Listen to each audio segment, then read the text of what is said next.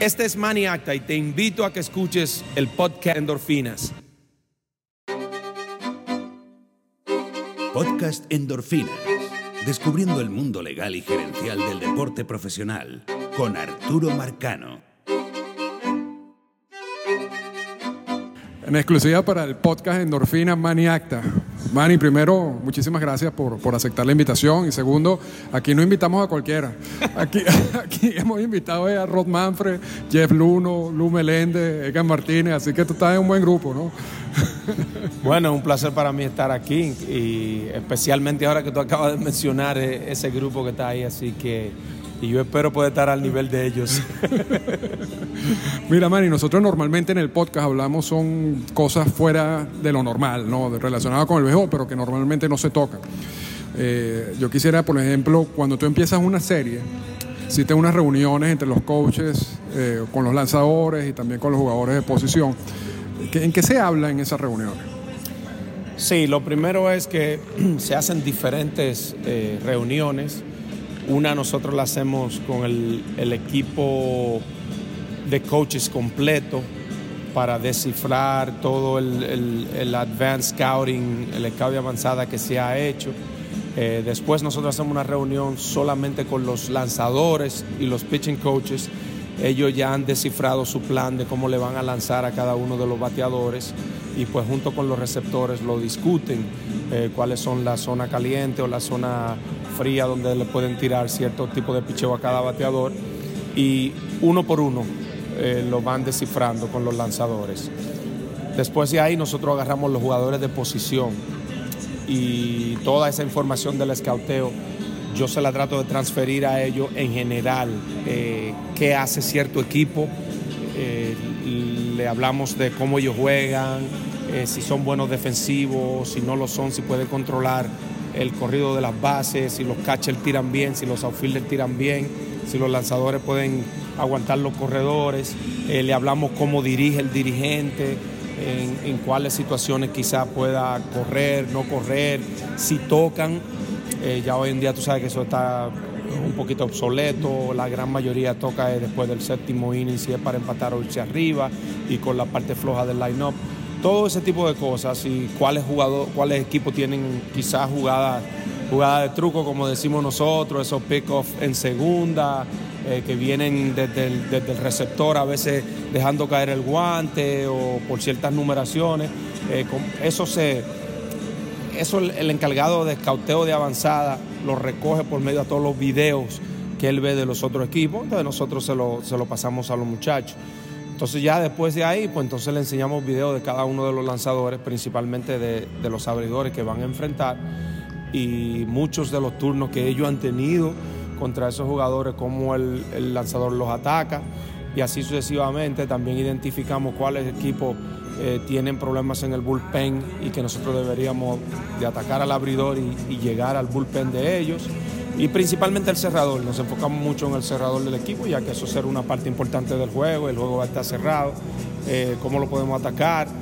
Eh, inclusive, para darte un ejemplo más vivo, a veces nosotros con todo y que hoy en día la gente pone tanto énfasis en, en, la cuenta de picheo, en tratar de que el lanzador haga mucho picheo, pues hay lanzadores que tú sabes que como quiera él, él va a estar afuera entre 100 y 120 picheos por la calidad del lanzador. Y también porque si son agresivos atacando temprano en la cuenta, pues los chances tuyos de meterte en 0 y 1, 0 y 2 y tener éxito no son buenos.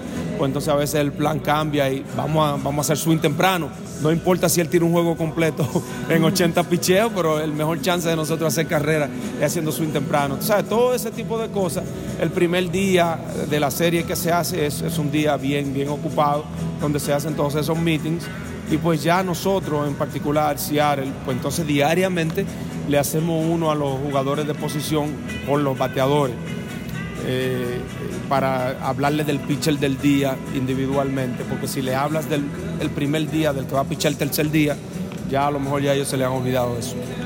Ahora, Manny, es muchísima información.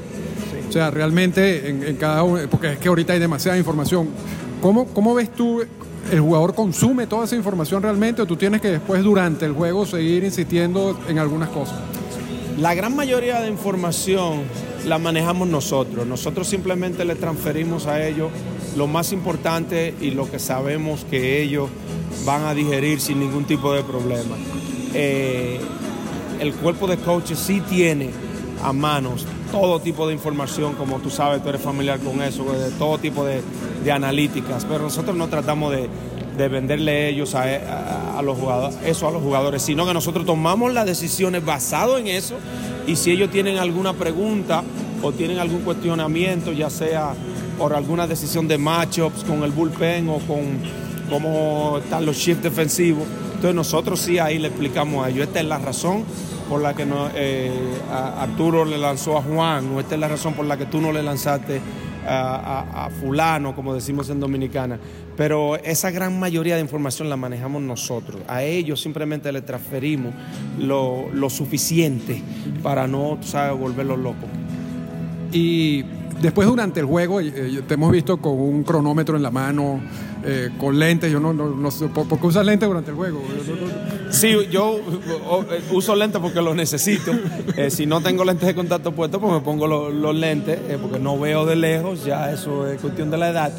Pero sí, es lo siguiente, tú puedes obtener un, un, un de avanzada dándote información, pero puede ser que en esa semana el lanzador del otro equipo haya hecho algún ajuste con su propio coach. Entonces, aunque nosotros tengamos el tiempo del lanzador que está haciendo con corredor en primera o con corredor en segunda, no nos llevamos simplemente del, del, estado de avanzada, del reporte de cada avanzada que tenemos, sino que, hey, vamos a ver cómo está ahora mismo hoy en el presente. Aparte de eso también, hay que ser claro, los muchachos escuchan eh, te oyen muchas veces en el meeting, pero no te escuchan. O sea, nosotros le estamos pasando información, pero muchas veces ellos están en, el meeting y a lo mejor quizás eh, no están poniendo atención 100%. Entonces, durante el juego, aun cuando durante el meeting tú le estás diciendo dónde hay que jugarle a cada uno de los jugadores, eh, yo, yo comprendo que para mí es imposible que ellos recuerden todo eso. Entonces, aún así ya ellos lo que hacen es que se bastan, se, eh, nos usan a nosotros. Ellos simplemente miran para que nosotros les digamos dónde tienen que pararse. Eh, y ya nosotros estamos acostumbrados a eso. O sea, aunque yo les diga a quiénes le vamos a hacer shift, a quiénes no, a quiénes le vamos a hacer shift nada más hasta que tenga 12 try, después cambiamos al otro lado. Aún así yo tengo que estar silbando, que es algo, es una de el manager de nosotros dice que esa es una de las habilidades extra que yo tengo, que yo puedo silbar. Eh, o pitar, como decimos en Dominicana, eh, fuerte y llamo la atención de ellos y los muevo. Entonces, ellos lo que hacen es que eh, descansan mucho en nosotros. Básicamente, sí, te oyen lo que tú estás diciendo, pero cuando empieza el juego, aún así lo que hacen es que te mira para que tú le digas dónde pararse con cierto bateador. Y nosotros sabemos que esa es nuestra responsabilidad. En tiempo atrás, yo llegué a vivirla donde algunos coaches lo que hacían era que lo, pegaban en la pared del, del dogout pero es que aún así tú no, quieres ponerle tanta responsabilidad al jugador porque tú sabes que ellos tienen muchas cosas en mente y jugar este juego es muy difícil para ellos. Y, la parte mental, tú le quieres quitar la mayor cantidad de eso de, de sus manos porque ellos tienen que realizar el trabajo físico en el terreno de juego. Entonces, nosotros lo hacemos por ellos, a nosotros no nos molesta.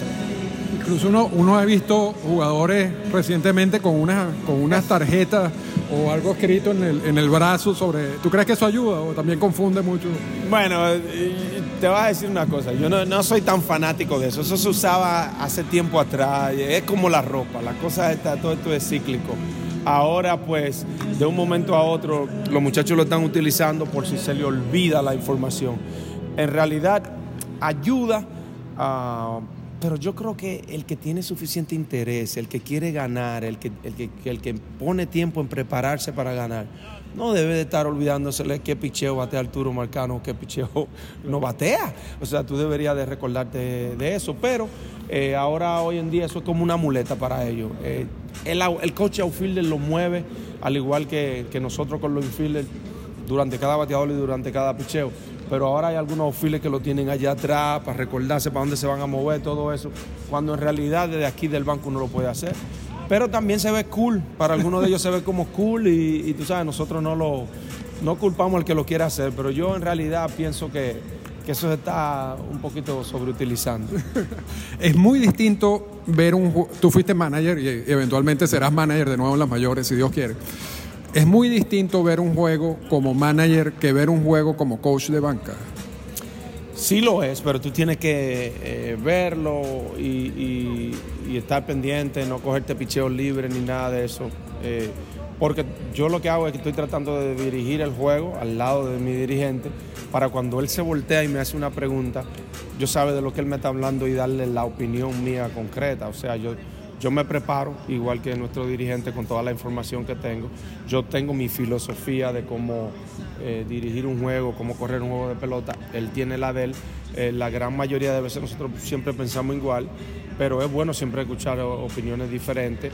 Yo veo unas cosas y él ve otras y así sucesivamente. Entonces, eso era lo que yo le pedía a mi coach de banca, que cuando yo me volteara a pedir una opinión, él tuviera una y que si no estábamos de acuerdo, que no se sintiera ofendido y que siguiera eh, dándome su opinión y brindándome tú sabes, lo que él pensaba, que yo creo que es la clave. Mucha, mucha, el error grande que cometen algunos eh, coaches de banca es que si le dan una idea al manager una o dos veces y el manager no la hace, pues ya lo que se encogen y dicen, "Ah, pues este tipo yo no le voy a decir nada porque nada de lo que yo hago él lo dice. No, no, no, pero el trabajo tuyo es seguir insistiendo con tus creencias y con lo que tú crees que el tipo puede hacer. Eh, si él hace una de diez, amén. Pero no puedes nunca echarte hacia atrás y creer que, que el tipo no te hace caso ni nada de eso, porque es que cada quien tiene una forma de pensar eh, y cómo correr un juego de pelota. Fí- Fíjate, Manny, que poco a poco el juego incorporado aspectos que antes estaban en los libros nada más, pero que ya son parte del juego. La estructuración del line-up, eh, los chis defensivos, la, la utilización con la frecuencia que se está haciendo en estos momentos. Quizás la moda ahorita es la, elevar la pelota, siendo bateador y elevar la pelota. Incluso Josh Donaldson dijo recientemente que cada vez que él bateaba un rolling en un turno, él consideraba, que, aunque eso era ahí, que era un mal turno. Para él era un fracaso el, eh, eh, conectar un rolling. ¿Cu- ¿Cuál es tu, tu posición al respecto a esa, a esa, a esa filosofía de batear que hay ahorita? Eh, porque Edgar Martínez, por ejemplo, me- no le gustaba, ¿no? ¿no? no le gusta, ¿no? Pero me gustaría eh, escuchar tu opinión. Sí, mira, es que eso, eh, ese proceso ha ayudado a unos cuantos, pero le ha hecho daño a muchísimos. Yo te voy a decir lo que le digo a algunos de los muchachos. Si yo me voy a, fijar o voy a hacer, eh, a copiar algún swing, yo trato de buscar los mejores bateadores que han pasado por este juego y cómo han hecho las cosas. Yo trataría de, hacer el swing que hacía Ted Williams. Yo trataría de hacer el swing que han hecho Tony Gwynn, muchísimos de, de- los mejores bateadores de nuestra, de nuestra vida en el béisbol. Lo de elevar la pelota, eso siempre se ha hecho. Si tú le tiras a la bola para tratar, porque tú no quieres conectar rodado, yo estoy de acuerdo con eso, tú no quieres conectar rodado. Pero tampoco tú quieres tratar de alterar tanto tu swing para conectar un fly. Tú lo que quieres es tratar de batear la bola de línea. Ahora, ¿qué pasa? Si tú va- tratas de batear la bola de línea y tú tienes fuerza, cuando tú le das el, backspin a la bola, la rotación que tú le das a la bola necesaria, con la fuerza tuya la bola se va a elevar y va a salir. Pero cuando tú tratas de elevar la bola desde un principio, la gran mayoría de veces los muchachos lo que hacen es que cambian el swing, lo ponen largo, tratando de, de meterse por debajo de la pelota. Y por eso hoy en día el picheo más popular en el juego, ¿tú sabes cuál es? Una recta alta otra vez. Ahora, fíjate los juegos, todo el que tiene dos strikes, la gran mayoría de estos muchachos le tiran una recta alta. ¿Por qué? Porque si tú estás tratando de elevar la bola y tú cambiaste y estás pensando en que si launch en que si aquello y que lo otro, pues de una vez entonces te va a meter abajo la bola y no le va a conectar. Otra cosa que los muchachos se están dando cuenta es que lo de la cantidad de jonrones eh, tenía o tiene cierto valor, pero también tú, lo, tú has visto como muchos de esos muchachos también ya no le están dando en el juego el valor necesario a que tú conectes 40 jonrones, porque hay muchísima gente que lo puede hacer. El caso, por ejemplo, de Chris Carter. Chris Carter fue líder de jonrones creo que hace par de años y ¿dónde está Chris Carter?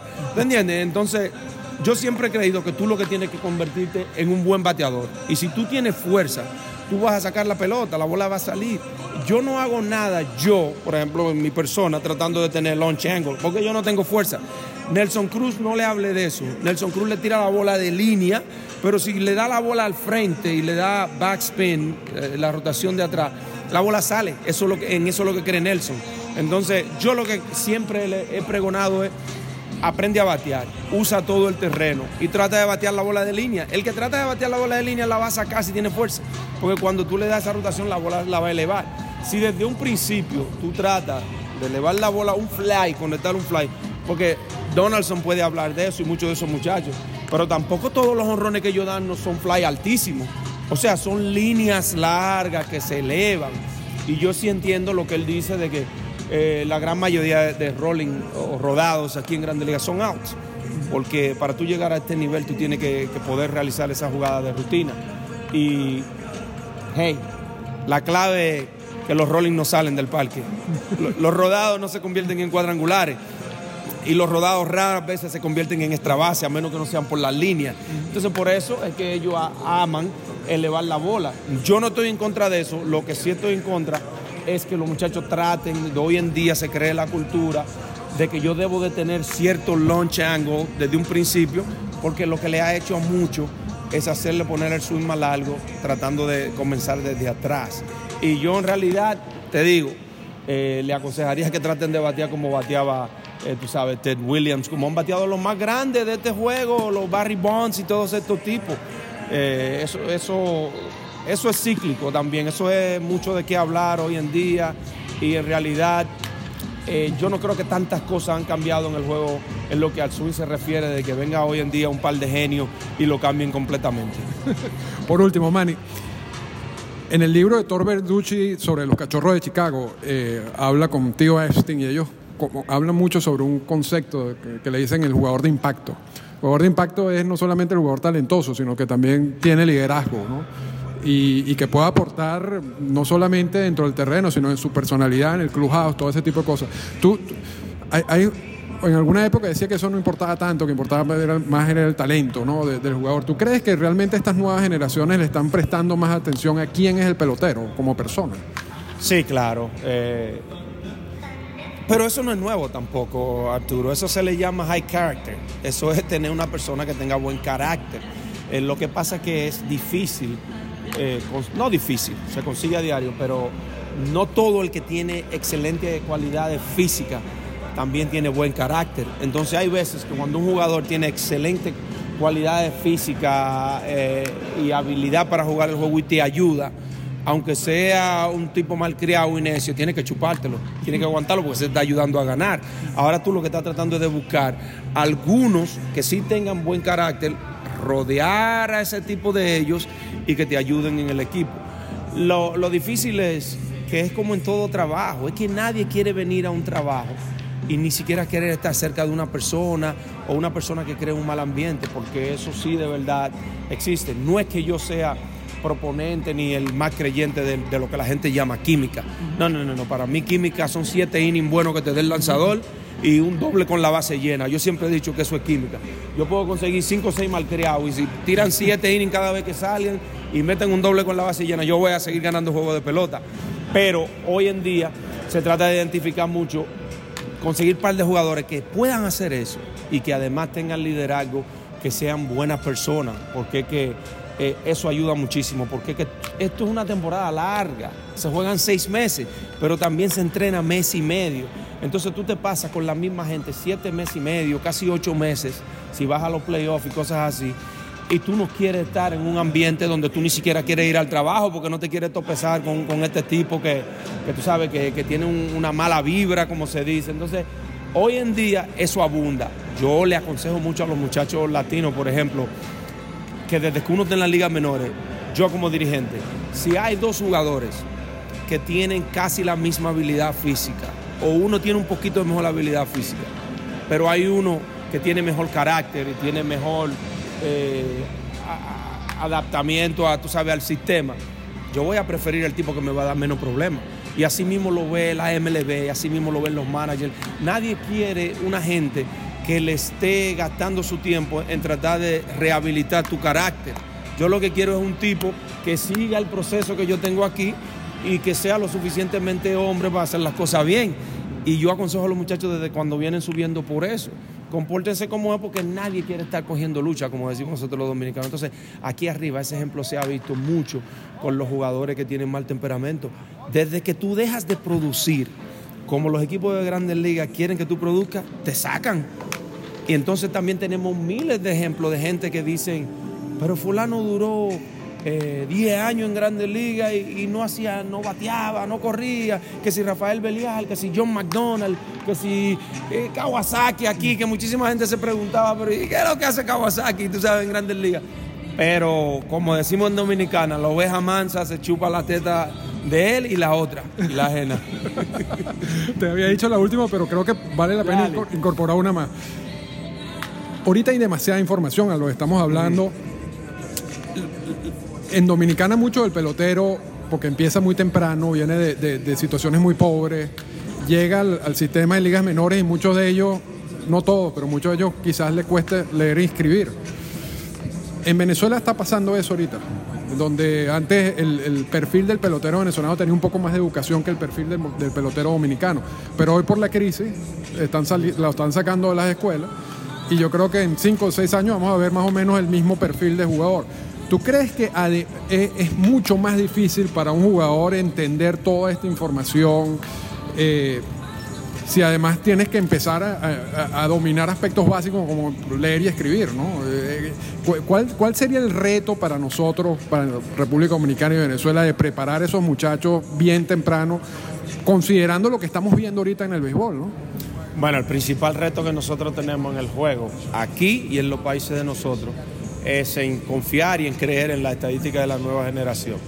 Y el problema con los muchachos es que vienen creciendo en el país tuyo y en el país nuestro, donde todavía la gran mayoría de la prensa y, los periodistas muchas veces no creen en esa, se, ponen renuentes a darle, aunque sea el beneficio de la, de la duda, y creer en ella. Entonces los muchachos se querían en un sistema y escuchando eh, las mismas creencias de antes, eh, todavía no quieren entender que el real valor en el, eh, en el, juego de pelota es envasarse, el porcentaje de envasarse y todo el mundo lo que piensa es en, hacer swing a todo lo que venga.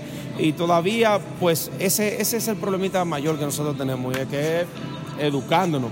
Hemos hecho mucho avance, ya hay muchos periodistas en, Latinoamérica que ya por lo menos están entendiendo un poco y que esto no se va a ir, esto no se va, porque es que los 30 equipos en eso es que creen, porque eso está comprobado. Entonces, no es obligado creer en todo y, en toda la estadística que hay, ¿tú entiendes? Pero las que sí, las que sí eh, hacen sentido, las que tú ves que en realidad son la, o sea, la la que tú necesitas implementar, pues, ¿sabes? Ayudar a esos muchachos y que entiendan, porque ya eso de que, que eh, eh, los dominicanos no pueden, eh, hay que hacer swing para salir de la isla. Eso aquí no va, porque tú sabes, el que no se envasa, el que no entiende que el porcentaje de envasarse, tomar base por bola, que en realidad ellos están confundidos, Arturo. A nadie se le está pidiendo que tome base por bola. Lo que se le está pidiendo es que sea selectivo en los picheos, que le haga swing a los picheos que están en la zona de strike, porque todo el mundo es mejor bateador cuando le hace swing a los strikes. ¿Qué pasa? Que cuando tú comienzas a hacerle swing a los strikes, no nada más tú le das la bola eh, más contundente, te convierte en mejor bateador, sino que al dejar pasar a los que no están en la zona de strike, consigue tu base por bola. ¿Entiendes? Entonces la mayoría de los muchachos lo tomaban del otro lado. Eh, no, ellos lo que quieren es que yo coja base por bola. No, no es que tú cojas base por bola, es que le hagas swing a lo que son strikes, porque a eso tú le vas a dar con más contundencia y, a la, y indirectamente también vas a tomar la base por bola porque vas a dejar hacerle swing a la que están por tu cabeza y por los pies. ¿Me entiendes? Yo creo que ellos deben de empezar a creer y en confiar en ese tipo de estadísticas porque hoy en día creen en ellas simplemente a conveniencia. Cuando están jugando bien, y las estadísticas nuevas de nueva generación dicen que están jugando bien, pues ellos creen en ellas. Pero tan pronto empiezan a decaer y no están haciendo la cosa bien y una de esas analíticas dice que, que están en decadencia o que tuvieron un mal año, ah, esos son los sabermétricos que ya están viniendo con números, qué sé yo qué. ¿Entiendes? Entonces, eh, yo creo que nosotros eh, debemos de educar a los muchachos a que vayan entendiendo eso, pero sí es difícil para los muchachos de nosotros por el hecho de que primero tienen que bregar con la educación de ellos, después con el ajuste aquí y yo creo que es muy difícil tratar de meterle en la cabeza todo eso desde un principio. muchísimas gracias, Manny. Gracias Arturo. Esta fue una presentación del podcast Endorfinas. Para comunicarse con nosotros, escríbanos a las siguientes cuentas en Twitter. Arroba Arturo Marcano y arroba Endorfinas Radio.